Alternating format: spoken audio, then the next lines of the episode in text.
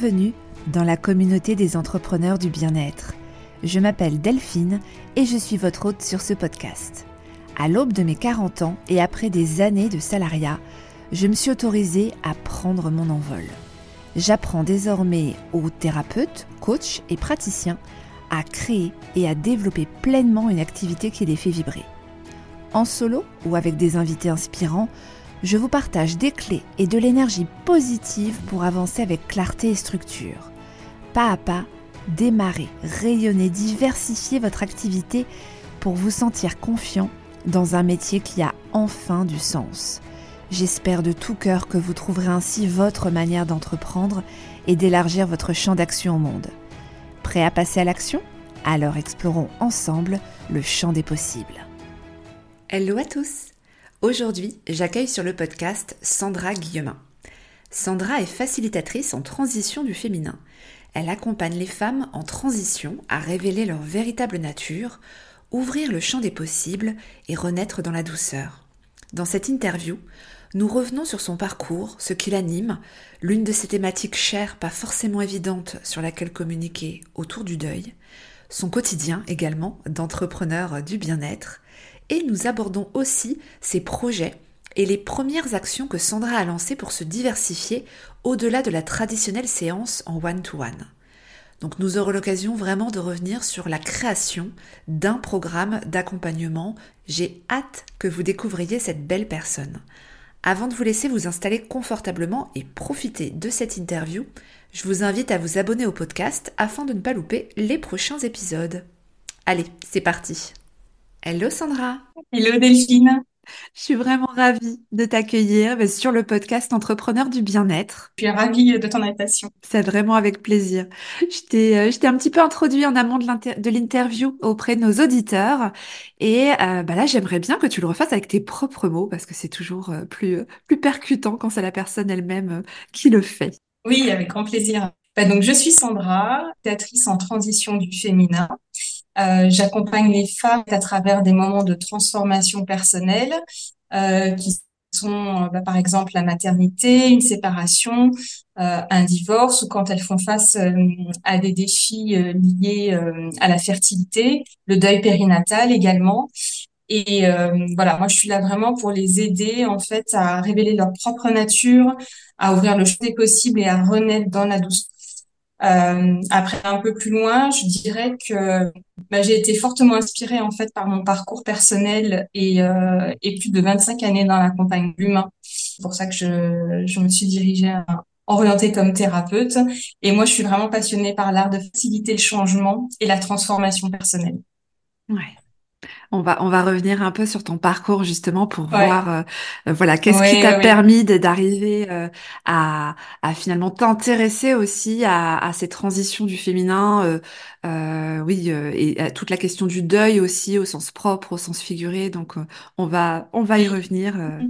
Alors déjà, qu'est-ce que tu, est-ce que tu peux me parler de toi, de ce qui t'a amené à devenir, alors je crois que c'est facilitatrice hein, que tu mets comme terme pour l'accompagnement tu peux euh, réaliser auprès, euh, auprès des femmes Déjà, le titre de facilitatrice en transition du féminin, c'est quelque chose qui est vraiment très récent. Que hum, je voulais pas euh, en fait un nom de métier qu'on étiquette comme thérapeute ou psychopraticienne, ce qui en fait qui est mon véritable métier. Hein. Et je voulais vraiment quelque chose de parlant qui reflète vraiment l'identité en fait de, de qui je suis et de mon accompagnement. C'est pas venu tout de suite, honnêtement. Euh, mais par contre, le désir de reconversion professionnelle, ça fait euh, déjà plusieurs années en fait que j'y euh, que j'y réfléchis. Euh, ça fait ouais, c'était il y a au moins 5 6 ans déjà que j'y réfléchissais, mais le temps de bah, de savoir ce que j'allais faire, etc. et donc c'était la décision de conversion et mon choix de reconversion, je l'avais fait, je me souviens en 2019.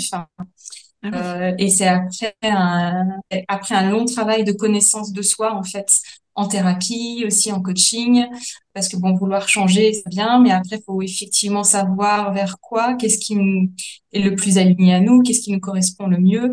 Euh, donc, euh, ouais, j'ai fait un grand travail de euh, de connaissance de soi en, au préalable avant de m'orienter en fait vers Et euh, parce qu'au départ, j'avais pas du tout prévu ça. Euh, je pensais même m'orienter en naturopathie, en fait, Ah dans un premier.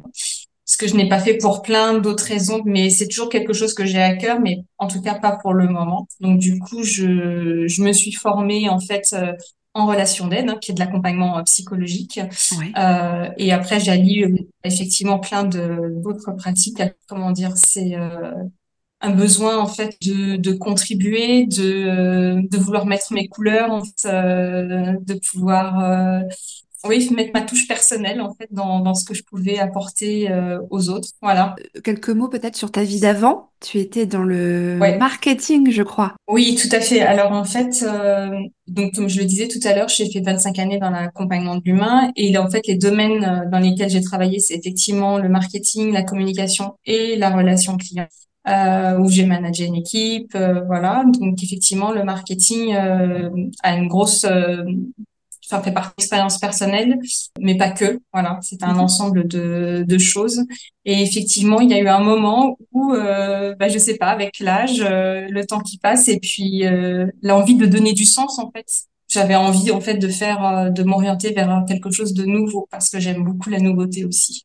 Ouais, ça, ça a été en douceur finalement, ça a été, euh, tu as évolué euh, par rapport à, à ce que tu souhaitais Ouais, créer finalement euh, oui. derrière comme, ouais, comme métier. Mm. Ouais, tout à fait. Ça s'est vraiment euh, fait petit à petit. Ça n'a pas été brusque hein, comme Ouais, changement.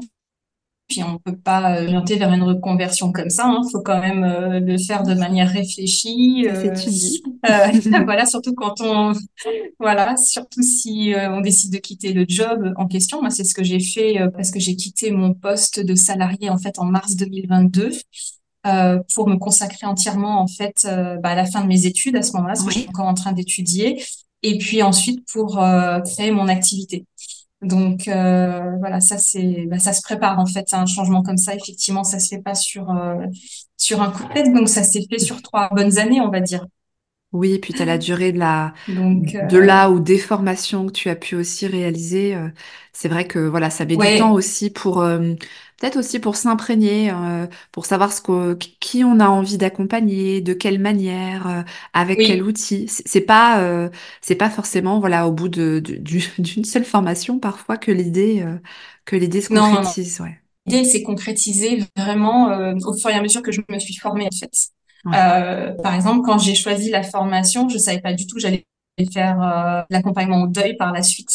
Euh, ça s'est vraiment fait euh, au moment quand j'ai choisi mes spécialités. En fait, ça m'a paru très naturel de choisir cette euh, spécialisation-là parce que euh, en fait, le deuil est naturel et universel. hein.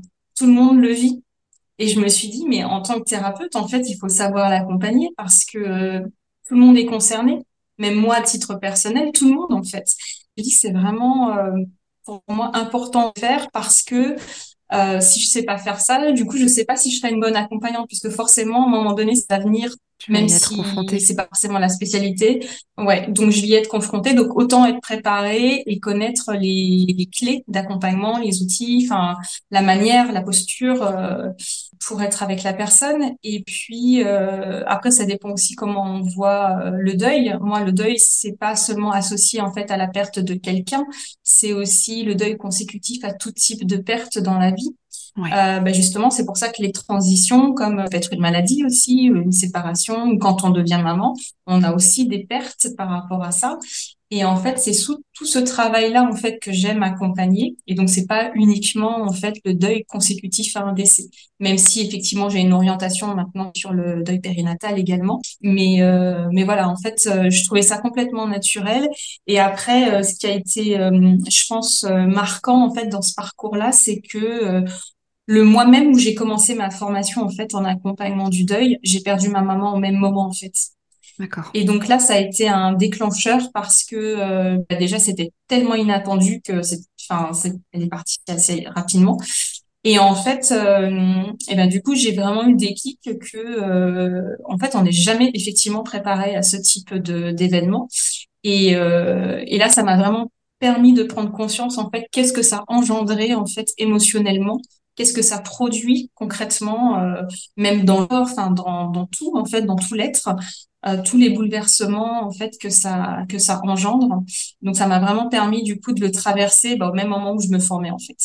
Donc, euh, du coup, ça a été un petit peu chaud pour la formation parce que j'avais pas trop l'esprit du coup euh, à être dans dans l'apprentissage, euh, etc. Mais mais au moins ça m'a donné des clés. Et c'est vrai que moi après quand j'ai voulu être accompagnée pour cette problématique-là, bah, en fait j'ai trouvé personne. Et et j'ai cherché hein, spécifiquement et en fait il y avait très très peu, enfin j'ai pas trouvé les personnes proches de chez moi en tout cas.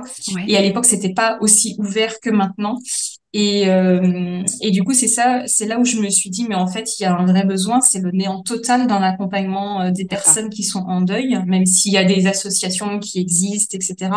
Comment font les gens, en fait, concrètement?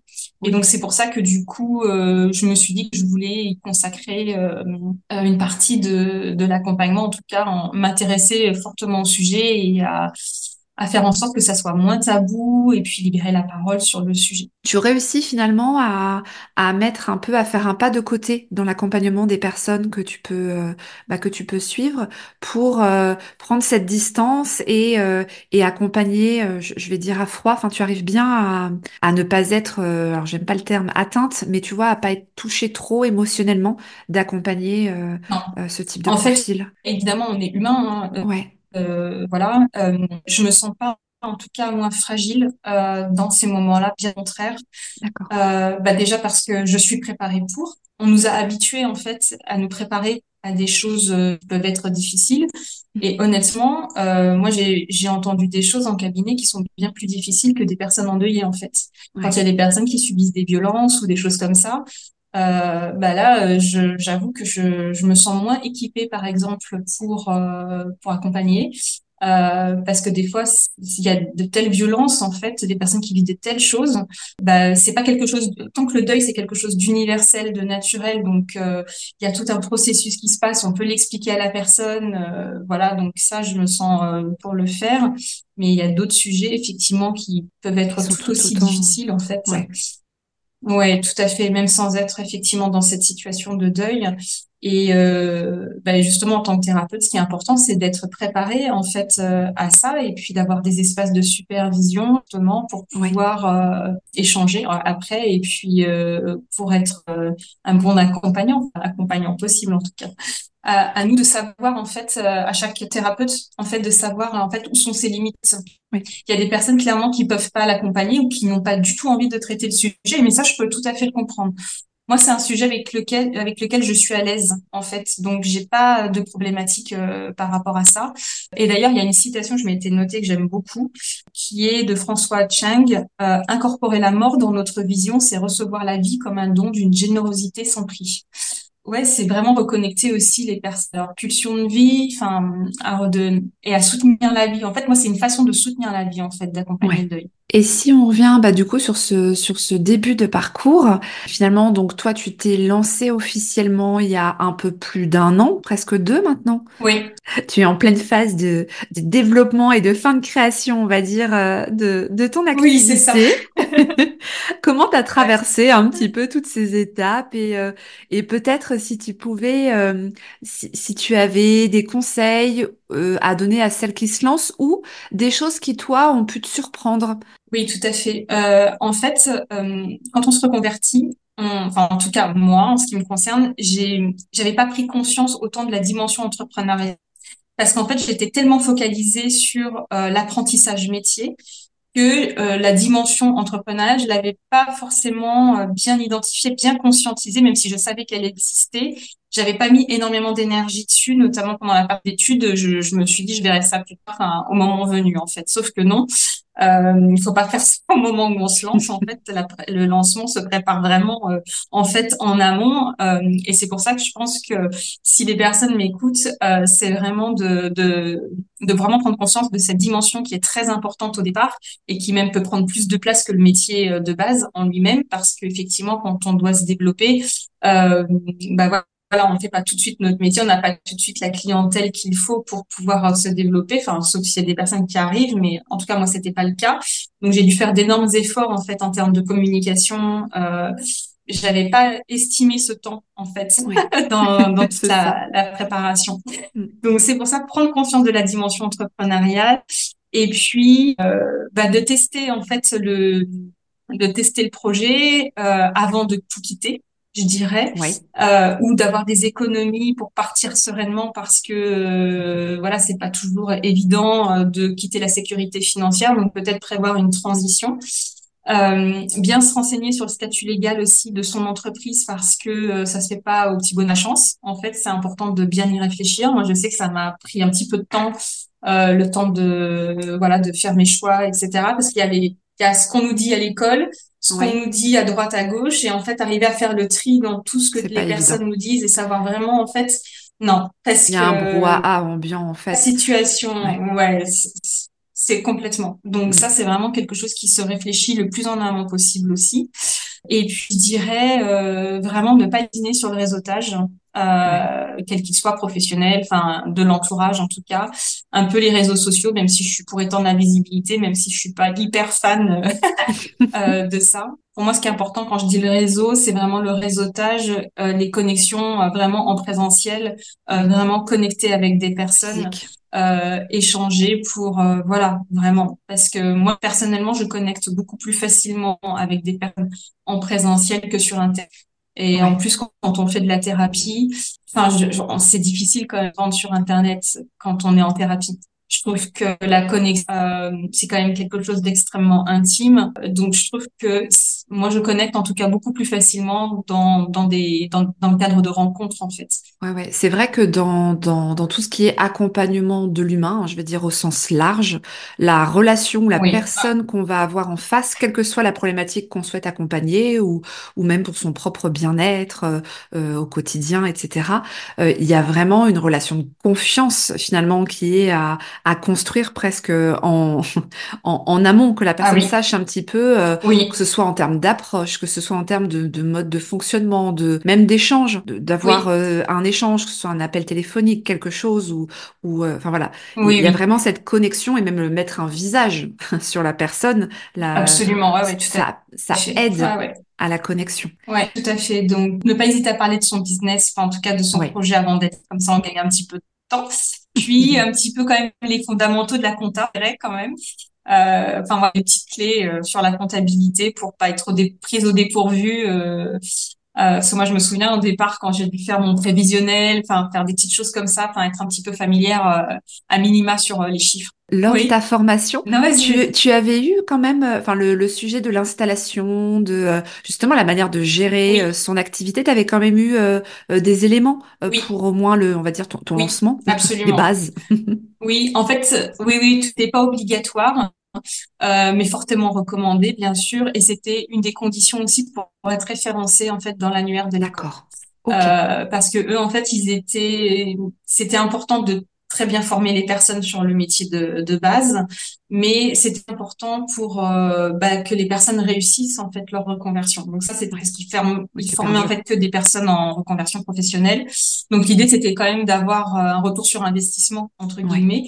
Et, euh, et donc effectivement, moi j'ai pris l'option euh, bah, les clés de l'installation pour mhm. avoir euh, toutes les bases. Mais c'est vrai que tu, tu venais déjà du, de l'univers du marketing, de la com. Ouais, je venais du, oui, je venais de l'univers du marketing, de la com, sachant que moi, en plus, avant mon lancement, je me suis formée en copywriting aussi, parce ah que c'était pas du tout prévu, mais je l'ai fait parce que, euh, en fait, au moment où j'ai dû écrire mon site internet, j'ai, j'ai eu page blanche. En fait, je savais pas comment construire, j'étais paumée.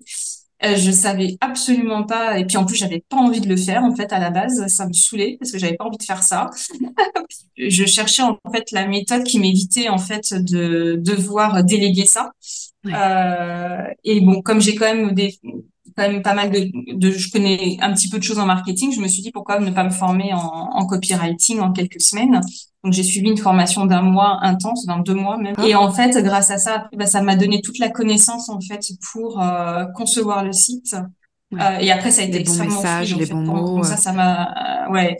Du coup, ça m'a beaucoup aidé. Ça m'a ralenti au début, mais après, Ouais. ça m'a fait gagner du temps sur euh, sur ma communication. Parce que même si je viens du milieu du marketing, moi, je viens d'un milieu du marketing qui est extrêmement traditionnel, euh, qui était plus sur de l'écrit, euh, le marketing opérationnel. Mais par contre, le marketing digital, j'avais pas forcément euh, la Ah connaissance. Donc là, j'ai dû me mettre euh, énormément. euh, bah, j'ai dû m'actualiser en fait, hein, par la force des choses. J'ai pas eu le choix. Non, je te demandais du coup si, si la formation Ouais. à Ah ton oui, école oui, avait, avait suffi pour, euh, pour que oui, tu te sentes, on va dire, oui, à l'aise, sans tomber non plus. C'est comme un peu les Non, formations métiers, sans tomber dans une enchaînement de formations ouais, sans fin, euh, parce que voilà, on, on a besoin de se rassurer, ouais, ouais. mais juste parce qu'il y a besoin de bases et de fondamentaux et que c'est vrai que quand on endosse le rôle euh, bah, de, de créateur d'entreprise, euh, qu'on soit thérapeute, coach, etc., euh, bah, il y a, il y a quand même les deux casquettes. hein, de, d'une part, effectivement, les, la partie métier pour euh, Mm. bah, accompagner au mieux les personnes euh, voilà, qui, qui, qui en ont besoin et qu'on souhaite adresser. Et puis, euh, deuxièmement, la partie gestion de son activité, euh, pi- pilotage, oui, qui, qui, effectivement, on passe pas son temps, en tout cas, à, à réaliser des séances, à accompagner des personnes, que ce soit en atelier, en individuel. Il y a toute cette dimension entrepreneuriale, hein, il faut se le dire, qu'on a beau vouloir occulter de toutes ses forces, voilà, on doit quand même à un moment donné mettre les, les mains dedans pour euh, Oui, réussir à, oui, tout à à fait. perdurer. Ouais, mais après c'est vrai que c'est passionnant. hein. Enfin, moi je, je me suis éclatée. Après c'est vrai que ça m'a aussi euh, vite euh, fatiguée. En fait, j'ai eu du mal à, à trouver mon équilibre au niveau euh, bah, de mes énergies et justement euh, Mm. euh, comment faire pour pas arriver. Parce qu'en fait, quand on est prise par la passion de ce qu'on fait, on a envie de, de tout faire tout de suite et puis euh, et puis on, on compte pas le temps, Ouais. on réalise qu'en fait, il faut tenir sur la durée et ça n'a pas arrêté de me le dire. Faut que tu tiennes sur la durée, donc ralentis, fais, fais- enfin, ménage-toi. Et effectivement, c'est ce que j'ai fait, heureusement, parce que euh, sinon, ça, ça devient plus gérable, en fait. Oui, c'est ça. Il faut savoir se dire, je ne lance pas tout d'un coup. Je vais avoir ma petite feuille de route ouais, avec, euh, alors, premier trimestre, on peut faire ça euh, de ça. manière réaliste. Et ensuite, euh, deuxième trimestre. Ouais. Et tout va bien. C'est sur la durée. Mon activité va rester. Mais euh, Oui, oui, oui. j'y vais doucement. Euh, est-ce que, pour rester un tout petit peu encore sur le moment où tu t'es lancé, est-ce que euh, dans ton entourage, ça s'est bien passé, ça a été bien accueilli, euh, la nouvelle de ta reconversion et, euh, et, euh, et de ce que tu allais faire ensuite? Je pense que les gens étaient un peu perplexes euh, dans mon entourage, parce que mon, en fait, dans mon, au niveau familial, en fait, il n'y a pas ce, genre de métier. Je pense que ça a été plutôt un, pas incompris, mais euh, je pense que ça a été considéré comme une prise de risque extrêmement importante en fait, Ouais, Euh, parce que je vis seule avec mon fils, que j'ai quitté un job en CDI, et en fait c'est vrai que moi quand j'ai décidé quelque chose, j'ai tendance à pas faire les choses à moitié. Oui, effectivement, j'aurais pu rester à mi-temps euh, avec un CDI, etc. Sauf que euh, pour moi, ce n'était pas gérable en termes d'énergie parce que euh, euh, déjà, j'ai géré toute ma deux ans en étant manager dans un poste à temps plein euh, en étant maman solo. Donc, ça ouais, faisait vraiment beaucoup en termes de charge mentale. Et pour moi, c'était, il y avait un tel écart, en fait, entre ce que je faisais en entreprise et, en train, et ce que j'étais en train d'apprendre, en fait, euh, en école de thérapie, que ça m'était totalement impossible de conjuguer les deux. oui. En fait, je me suis dit, je préfère quitter et prendre le risque. Euh, Mhm. après, c'était un risque organisé, hein, que j'ai, euh, voilà, j'ai Oui, organisé les choses pour que ça se passe dans le, le plus serein. Voilà, j'ai préparé pour que ça se passe le plus sereinement possible. Mais euh, oui, oui, j'ai surpris beaucoup les gens. Euh, après, bah, euh, mon père était, comprend pas trop il y a pas plus tard qu'hier, il m'a dit, mais t'étais pas bien dans ton job là euh, où t'étais avant. Donc ça le C'était pas plus tranquille peu quand même. fait. euh, Tes week-ends n'étaient pas plus Ouais, voilà, tranquilles. ça. Ouais, ouais. Parce qu'en fait, c'est vrai que j'ai mes semaines ne se ressemblent pas. Je fais toujours des choses différentes. Enfin, donc, il sait jamais quand est-ce que je suis joignable, pas joignable, etc. Donc, ça le perturbe un peu dans ses euh, habitudes. Et, euh, et puis après, bah, le reste de ma famille, non, j'ai pas forcément eu de, de jugement, mais en tout cas pas de, mais j'ai pas eu forcément d'encouragement non plus. Ouais. Euh, j'ai clairement pas été en, enfin, j'ai clairement pas eu, mais donc j'ai bien senti en fait que bon bah elle sait ce qu'elle fait visiblement, donc on la laisse faire. Et, ça. Et on euh, et voilà. Après, c'est là où il faut travailler. Voilà. Je me suis dit, moi, il faut vraiment que je garde confiance en mon projet, en, ce que je veux faire, pour vraiment que j'y croie à fond et travailler le mindset avant pour euh, rester positive euh, tout le temps. Et tu as pu trouver ce soutien-là dans des réseaux d'entrepreneurs locaux, justement, comme tu parlais tout à l'heure, d'avoir euh, de tout ce qui est réseau un petit peu en physique? Est-ce que tu as exploré un petit peu cette piste-là? Oui, oui, oui, bien sûr. là, par exemple, dans ma ville où je suis à Courbevoie, déjà, il y a un réseau d'entrepreneurs auquel j'appartiens. Mhm. donc, il y a des rencontres très régulières. Donc, ça permet d'avoir des échanges, voilà, des, des rencontres en tout cas assez régulières. Et puis après, bah, moi, j'ai fait d'autres rencontres, d'autres entrepreneurs également, euh, avec lesquels, euh, bah, soit il y a des liens d'amitié qui se créent, ou on se voit très souvent. Euh, je revois des personnes de mon école aussi. Moi, du coup, c'est à moi de chercher effectivement les personnes qui sont aptes aussi à, entendre aussi ce que je vis, etc. Parce que bah, des personnes qui sont dans le salariat, elles peuvent pas comprendre en fait les problématiques que je vis. C'est impossible. Mm, mm, mm. Et puis au-delà des, des réseaux euh, d'entrepreneurs, il y a aussi moi les espaces de supervision. Oui. Euh, donc j'ai quelques, j'ai plusieurs supervisions euh, collectifs. Euh, donc en visio et un autre en présentiel bah, que j'ai testé aujourd'hui euh, qui permet, bah, pareil, euh, bah, de changer sur nos problématiques, d'avoir un miroir aussi, euh, voilà, pour euh, par rapport à des problématiques que j'ai vécues et pour lesquelles j'ai des interrogations. Le fait de cultiver le lien, quels que soient les différents espaces, c'est vraiment important. En tout cas, quand on exerce beaucoup seul, parce que finalement, en plus en thérapie, on travaille beaucoup seul. Mm. Donc, euh, c'est pour ça que, bah, du coup, j'essaie d'équilibrer en trouvant des connexions en collectif ailleurs. Ouais. Je voudrais maintenant qu'on s'arrête un petit peu euh, sur ton offre, en fait, sur ce que, sur les accompagnements euh, que tu peux proposer. Et je sais que, euh, bah, tu, alors, tu as lancé, ou c'est tout récent, euh, le lancement de programmes, on va dire, de longue durée. Alors, c'est toujours, je crois, des programmes euh, en one-to-one, mais on n'est pas sur des séances, on va dire, uniques, mais sur vraiment une, un parcours en fait, ce qui est important pour moi quand j'ai construit euh, mon modèle d'affaires, c'est que déjà de pas être avec des séances uniquement à la carte, parce que euh, clairement, quand j'ai construit mon modèle, ça, je me disais, mais je, il me faut énormément, énormément de monde pour pouvoir avoir euh, le minimum pour vivre en fait. donc parce que les séances à la carte sont pas très élevées finalement. Et je me suis dit, mais en fait, moi, ce qui m'intéresse, euh, c'est vraiment de construire des, euh, au-delà de ce que ça peut rapporter, mais c'est vraiment de construire des offres qui soient transformationnelles et de d'aider vraiment euh, les personnes à aller d'un point à un autre en fait. même si effectivement les séances en individuel comme ça à la carte, on peut faire des choses, mais je voulais oui, je, je le fais quand même parce que j'ai des demandes. Euh, voilà, donc pour le moment, je continue tant que j'ai la possibilité mais effectivement, j'essaie toujours d'orienter les personnes sur des accompagnements plus longs. Et donc là, j'en ai euh, quatre au total, donc trois en individuel. Et il s'adresse euh, et un en collectif. En fait, il s'adresse vraiment à des femmes donc en transition de vie.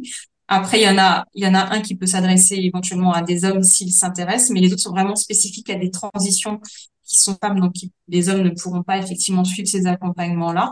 Euh, donc j'ai euh, j'ai un accompagnement qui euh, qui on va dire le plus gros euh, qui s'appelle de l'ombre à la lumière en fait qui est sur une durée de six mois avec on va dire deux rencontres par mois mais qui a un processus très avec une structure euh, mhm. pendant tout le long de l'accompagnement. Donc, il y a 12 séances plus un rituel à la fin. Donc, parce que comme j'accompagne une transition, en fait, ce que j'ai fait pour choisir euh, la structure de mon accompagnement, c'est que j'ai, je me suis calée sur le processus de la transition de vie, en fait, qui existe. Quand on vit une transition, enfin, tout être qui vit une transition, c'est comme un deuil. Hein. D'ailleurs, il y a, y a un processus. Et ben, pour la transition, il y a un processus. Et ce que j'ai fait, c'est que j'ai repris ce même processus et d'y caler mon accompagnement avec ma méthode en fait euh, pour euh, pour pouvoir euh, que la personne euh, elle puisse mieux vivre en fait cette étape de vie là avec le tout en suivant le, le ce protocole enfin ce protocole c'est pas vraiment un protocole un processus d'accompagnement avec des, des étapes précises euh, et donc, la particularité, c'est que donc il y a 12 ouais, séances d'une heure et demie. Je reste disponible entre les séances. Euh, donc ça c'est quand même euh, c'est quand même euh, plutôt pas mal. Et, et après on clôture par un rituel effectivement dans une transition plus facilement de passer plus facilement d'une étape à une autre c'est de, ritualiser pour montrer qu'en fait voilà ce que l'étape de vie enfin ce qui était avant on le clôture et on, on ouvre un nouveau chapitre en fait. Donc du coup dans cet accompagnement là il y a ça après, j'ai un autre accompagnement qui est de la femme à la mère. Donc, c'est quand euh, la femme devient maman. Mhm. Donc là, c'est la transition en fait vers la maternité. Donc, c'est un accompagnement de trois mois. Et là, j'ai fait beaucoup moins de séances parce qu'une femme enceinte, elle a moins de temps. En tout cas, j'estime qu'elle a moins de temps. Et euh, donc là, j'ai fait euh, six séances d'une heure et demie. Et après, j'ai mis, on va dire, l'accompagnement sur trois mois, mais évidemment, c'est ajustable en fonction des besoins de la personne. Mais c'est juste pour donner une idée globale. Là, pareil, je reste aussi disponible entre les séances. Et, euh, et là, en fait, je peux l'accompagner. Alors, c'est pas forcément de la thérapie. Il peut y avoir de l'hypnonatal, en fait, euh, qui peut préparer euh, à l'accouchement, en fait, qui peut préparer à une grossesse, on va dire sereine, un accouchement serein. Et euh, comme je suis aussi formée en psychogénéalogie, euh, ah j'aime pouvoir proposer aussi cette approche-là parce que, en fait, au moment de la maternité, c'est toujours intéressant de se de s'intéresser en fait à l'histoire familiale. Est-ce que ça vient euh, chercher parfois justement pour euh, bah, pour comprendre des choses. Euh, donc je trouvais que c'était intéressant de pouvoir mêler ça. Ouais c'est hyper mm. complémentaire. Et en fait euh, après ça sera selon effectivement les, les on va dire la sensibilité de la personne hein. du coup je fais ça. Et puis euh, et puis après ouais dans l'accompagnement il y a des méditations que j'ai créées qui sont vraiment en lien avec avec le, bah, la transition en fait de la femme à la mère euh, et avec un petit e-book de femme pour l'aider en fait à équilibrer tous les rôles entre la femme, la mère, euh, etc. Donc ça c'est la deuxième. Et ensuite la troisième elle est vraiment consacrée aux femmes qui ont vécu un deuil périnatal qui s'appelle oui. Cocon douceur. Et là c'est euh, j'ai mis cinq séances en fait. Euh, voilà. Alors sur la durée de temps ça va dépendre des personnes. Donc là j'ai pas mis euh, de toute façon, c'est sûr que c'est pas un mois, ça va être euh, deux, trois mois en général maximum. Et euh, là, pareil, je reste disponible et il y avait beaucoup de ressources en fait qui sont fournies euh, en complément de l'accompagnement. Et puis, euh, ouais, j'ai avec les des conseils pour reprendre soin de soi, euh, des explications sur le processus de deuil. Avec les, bah, bien sûr, on pourra après échanger sur toutes ces choses qui sont fournies en complément de l'accompagnement en présentiel ou en ligne. Ouais. donc voilà. La dernière offre, c'est euh, les cercles de sororité pour les femmes, euh, pas pour les mamans solo. Mhm. Euh, et donc là, j'ai proposé en fait un cycle de neuf mois, mais il y a la possibilité de venir que à un, mais je laisse la possibilité aussi de s'abonner à neuf mois si c'est si les personnes en ont envie.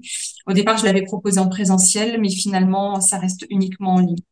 D'accord. Voilà, parce que c'est plus simple, c'est plus simple. Ouais, donc finalement, tu as pris pour, euh, pour différentes problématiques, tu as créé finalement le squelette euh, du programme sur une durée adaptée au type de transition, avec des ressources du coup communes, peu importe d'ailleurs la personne qui s'engage dans l'accompagnement, et par contre des séances individuelles que toi tu tu tu adaptes complètement au profil de la personne. Parce que c'était l'idée justement, euh, enfin c'était la l'une des questions je trouve qui qui peut poser euh, problème euh, au niveau de la réflexion qu'on peut avoir quand on cherche à mettre en place un programme long, c'était comment trouver finalement les points communs, le tronc commun on va dire, qui servira à toutes les personnes, quelles que soit euh, euh, leur, euh, leur expérience de vie, on va dire, leur situation, leur parcours, même s'il y a une problématique commune. Et puis derrière, de, comme on adresse quand même des transitions particulières, bah, de pouvoir quand même individualiser un parcours standardisé. Je sais pas si tu vois un peu les, les deux oui, oui, qui peuvent sembler contradictoires. Bah, l'offre de l'ombre à la lumière, mais vraiment naturellement. en fait, quand j'ai eu pris conscience en fait de tout ce processus de fonctionnement, et comme je l'ai traversé aussi moi plein de fois, Ouais. Euh, après, avec le recul, je me dis, mais en fait, c'est là-dessus qu'il faut que je me cale euh, pour accompagner la personne, pour lui faire comprendre ce qu'elle va vivre, parce qu'en fait, connaître le processus est hyper important, c'est rassurant au niveau émotionnel de savoir euh, qu'on va traverser par certaines étapes. Ça rend, ça permet de rendre plus serein, même si ça enlève pas la souffre complètement la souffrance bien entendu.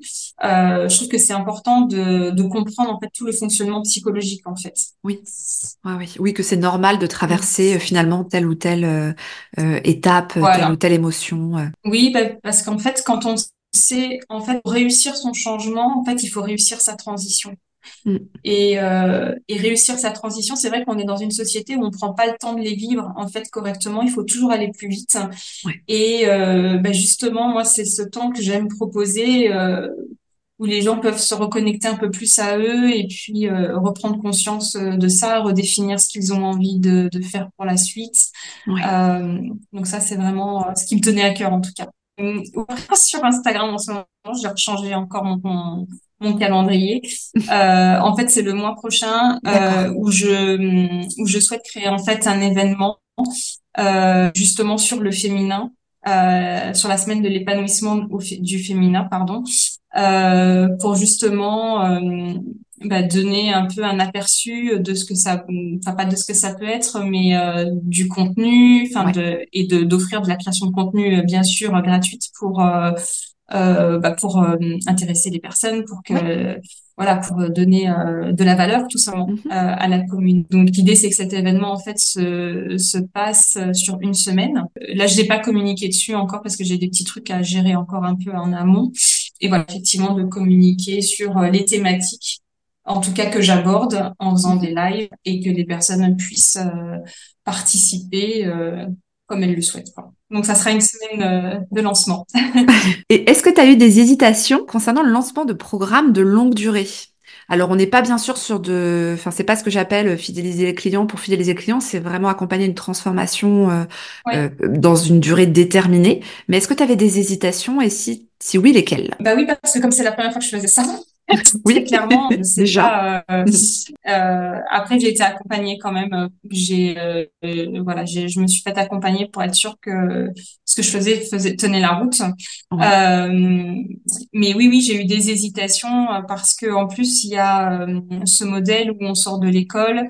Euh, où en gros on nous apprend pas du tout à faire ça en fait. Que moi, la plupart de mes consoeurs, par exemple, euh, font vraiment des offres à la carte ou euh, des forfaits, euh, voilà, mais pas des offres comme celle-ci. Euh, donc j'ai un voilà déjà ça c'est ah pas évident. Donc des fois c'est vrai que ça me fait ça me fait douter effectivement. Parce que tous les Enfin, moi, je connais assez peu de thérapeutes finalement qui font des euh, des offres euh, comme ça, comme celle-ci. Oui, ciblées. Euh, mmh, en tout cas, de, de, des personnes, voilà, des offres très très ciblées. Euh, mais voilà, après, faut, voilà, c'est un parti pris et puis euh, ça m'empêche pas de faire le reste, hein, de, de, continuer de faire aussi d'autres types de séances. Mais effectivement, oui, j'ai eu une hésitation là-dessus. Et et après, parce qu'une fois qu'on crée ça, oui. en fait, il faut savoir en parler. Ouais. Et il faut, euh, voilà. Donc euh, c'est pareil, je l'avais pas forcément initié au départ. Donc euh, je me dis ah là la grosse sortie de zone de confort parce que alors j'ai pas eu de difficulté pour la construire, mais alors la concevoir. Mais après je me dis oh là là, il faut faire la promotion. Il faut la promouvoir. c'est pas forcément. Après, je me, je, je me dis, bon, t'as quand même créé euh, l'offre, etc. T'en es fier, tu vois, tu sais euh, la puissance que ça peut avoir, l'impact que ça peut avoir dans la vie des personnes. Oui, Donc, je pense que tu en parles avec euh, conviction et, oui, oui. ça contribue quand même à l'attraction derrière. Absolument, oui, clairement, clairement. Oui, c'est pas, c'est pas traditionnel en fait. Voilà. Ouais. Et on vous a pas du tout on, on vous l'a même pas euh, évoqué dans les, on va dire, dans le champ des possibles en type, euh, en termes d'offres, etc. Pas du tout, du tout. D'accord.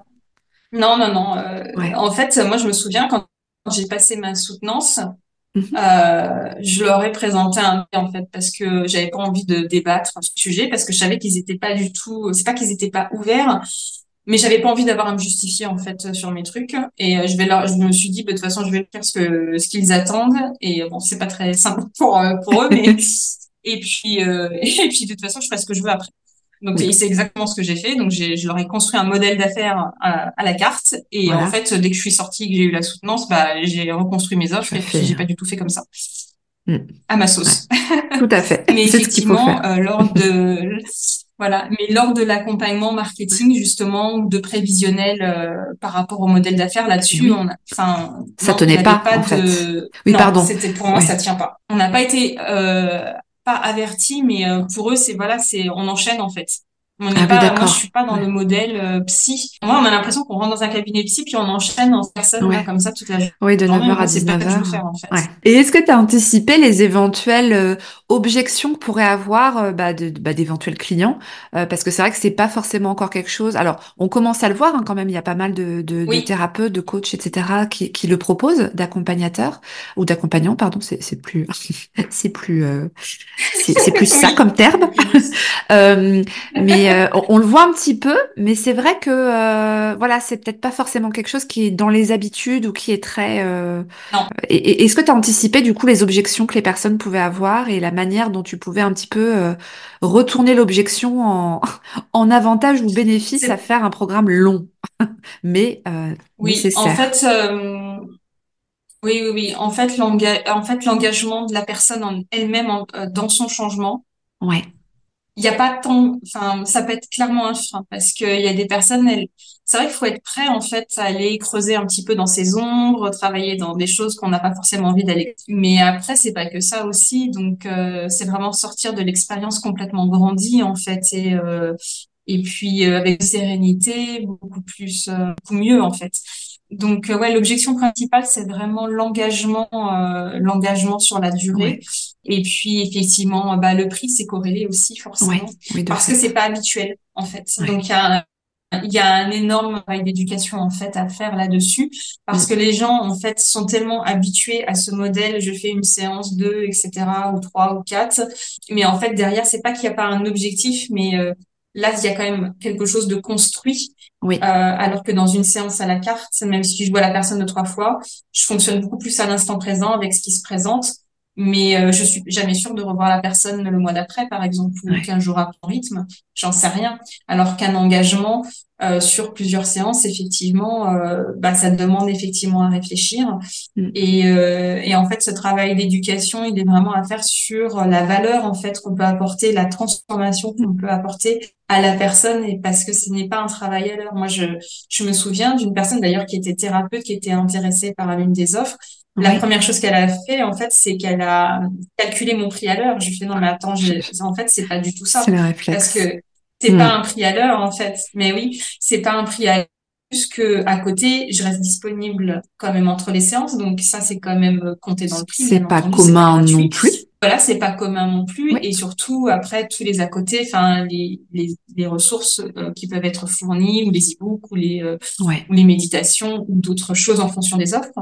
Donc, mm. c'est vraiment ça, en fait, qui est c'est vraiment un package. Et ça, les gens ont du mal à comprendre. Donc, bien après, c'est à moi de faire le travail d'éducation. C'est pas à eux de deviner effectivement euh, montrer la plus-value. Voilà, c'est pas eux de deviner ça. Ouais. Effectivement, mon travail que j'avais pas pensé à tout ça puisque bah, c'était euh, bah, voilà quand on quand on construit dans l'enthousiasme, oui. Euh, on est tout content et après c'est c'est vrai que à la fois que je pense à faire ça, je prends mon bâton de pèlerin. bah, voilà, non, non. en tout cas, il y a l'effet aussi qui peut rassurer de se dire bah voilà, je suis quelque part un peu pris par la main de bout en bout pour traverser cette phase, pour traverser cette période. On n'est pas euh, et puis quelque part, le, côté engagement, bah oui, enfin c'est pas fait en un claquement de doigts euh, de, de voilà, c'est transition. Parce qu'une transition, effectivement, ça se fait pas en deux semaines, ni en un mois, ni en, en trois mois. Enfin, c'est mm. quand même assez long. Euh, parce qu'en en vrai, dans la vie, euh, une transition peut prendre des fois euh, presque plusieurs années. Ouais. C'est deux, trois ans. Enfin, par exemple, même par exemple la transition salarié à entrepreneur, ben ça se fait sur une longue période finalement. moi je le vois comment j'ai vécu ma propre transition de salarié à entrepreneur, hein. oui. temps de, de, de, se réorganiser, de redéfinir euh, bah, sa nouvelle identité, de, de se réorganiser dans tout ça, ça se voilà c'est c'est toujours mieux d'être accompagné en tout cas. Ouais, c'est sûr. Se sentir moins seul. Mm, mm. Clairement. Qu'est-ce qui te plaît le plus dans ton métier? Ce qui me plaît le plus, c'est vraiment euh, de voir les personnes évoluer en fait. Ouais, de les voir euh, évoluer, de de les voir euh, se prendre en main et puis de leur apporter de l'apaisement, du réconfort et puis du soutien, de l'humanité aussi. Ouais. ça, c'est vraiment quelque chose. c'est vraiment la création, la connexion, enfin, pas la création, mais la connexion de cœur à cœur avec les gens. Ça, c'est vraiment un truc j'adore. C'est c'est vraiment parce qu'on est vraiment dans des sujets intimes et euh, et je trouve que ça, c'est, c'est vraiment chouette de montrer dans ce type de connexion. Alors, j'adore montrer dans ce podcast un petit peu le, bah, le champ des possibles qu'on a, qu'on a déjà euh, un peu exploré avec euh, le fait bah, que tu, tu proposes, que tu vas proposer en tout cas euh, des, des programmes de, de, de plus longue durée. Est-ce qu'il y a d'autres choses en termes de diversification, des ateliers, des projets que tu peux avoir en tête pour, pour aller un cran plus loin dans le développement de ton activité? Euh, Là, en fin 2023, j'ai donné des conférences sur le deuil, conférences sur le deuil en partenariat avec euh, Happy and Life, euh, qui est un média justement sur dans ce domaine. Euh, donc, euh, bah, du coup, euh, c'était effectivement quelque chose. Moi, au départ, j'avais pas forcément pensé parce que c'était, enfin, c'est pas que j'y avais pas pensé, c'est comme c'était une très grosse sortie de zone de confort, je l'avais envisagé tout de suite. Ouais. Euh, voilà. Donc, et puis finalement, l'opportunité s'est présentée plusieurs fois. Mhm. Euh, donc du coup, je l'ai, bah du coup, je me suis lancée euh, de diversification, enfin en tout cas de d'activité et euh, bon, bah, ça ça s'est très bien passé et et pourquoi pas effectivement après en faire d'autres. Euh, après, en termes d'autres diversifications, effectivement, travailler avec des établissements de santé. Euh, ouais. Ça, j'aimerais, euh, en tout cas, c'est quelque chose que j'aimerais approcher à, court terme d'ailleurs, de travailler avec des personnes dans ce domaine-là pour avoir discuté avec des infirmières. Je pense que euh, il y avait des choses qui pouvaient être intéressantes, en tout cas à transmettre. Euh, je pensais pas que je pouvais. En fait, c'est dans la discussion que je me suis, j'ai pris conscience que je pouvais transmettre des choses ouais. à des professionnels de santé, notamment sur la thématique du deuil. Et euh, j'en avais pas pris conscience jusqu'à ce que j'échange. Donc, euh, du coup, effectivement, ça m'a ouvert euh, des portes par rapport à ça. Est-ce que tu veux bien du coup répondre alors un petit peu aux trois questions signatures, on va dire, du podcast? La première, c'est qu'est-ce qui est important pour toi dans la vie? Bah, En fait, la réalisation de soi. C'est vraiment ce qui me qui m'anime en fait depuis plusieurs années. Ça, c'est vraiment quelque chose qui est important que j'avais mis de côté pendant longtemps et voilà, maintenant, comme je suis dans cette dynamique, euh, je, je, souhaite vraiment rester euh, euh, dans ça, vraiment dans l'accomplissement de, de, ce que j'ai, de ce que j'aime faire, aussi bien personnellement que professionnellement. Et pour finir, est-ce que tu aurais une ressource à conseiller? Alors, ça peut être un podcast, un livre, une citation, voilà, quelque chose qui toi a pu t'aider aussi dans ton propre parcours? J'aime beaucoup le, moi j'aime beaucoup le format des podcasts.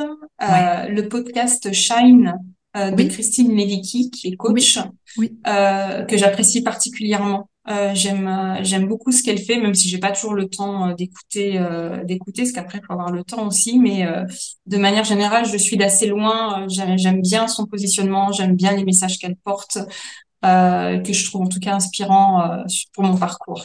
Voilà. Et puis ton podcast que tu fais sur les entrepreneurs du bien-être, bah du coup je trouve ça génial parce que comme je te l'ai dit quand je les ai écoutés, les, les premiers mais enfin non c'est vrai pour euh, les, les clés pour se développer en local pour euh, mm. voilà les petites choses que tu que tu transmets euh, pour les personnes qui ne sont pas encore à ce stade-là d'information je trouve ça vraiment de pouvoir accéder à ces informations. En tout cas moi je sais que j'aurais bien aimé les avoir tout de suite Bon ben un grand merci Sandra vraiment pour cet échange. Où est-ce qu'on peut te contacter? Mon site internet sandraguillemin.com et puis mon compte Instagram euh, voilà, semeuse d'étoiles, le fameux. oh, super façon, je mettrai sur euh, ces canaux-là. Je mettrai les liens dans, dans les notes de l'épisode. Oui, bien sûr. Bon, bah, un grand merci encore, Sandra. Puis je vous dis euh, à tous bientôt. à bientôt pour un prochain épisode. bye bye à tous.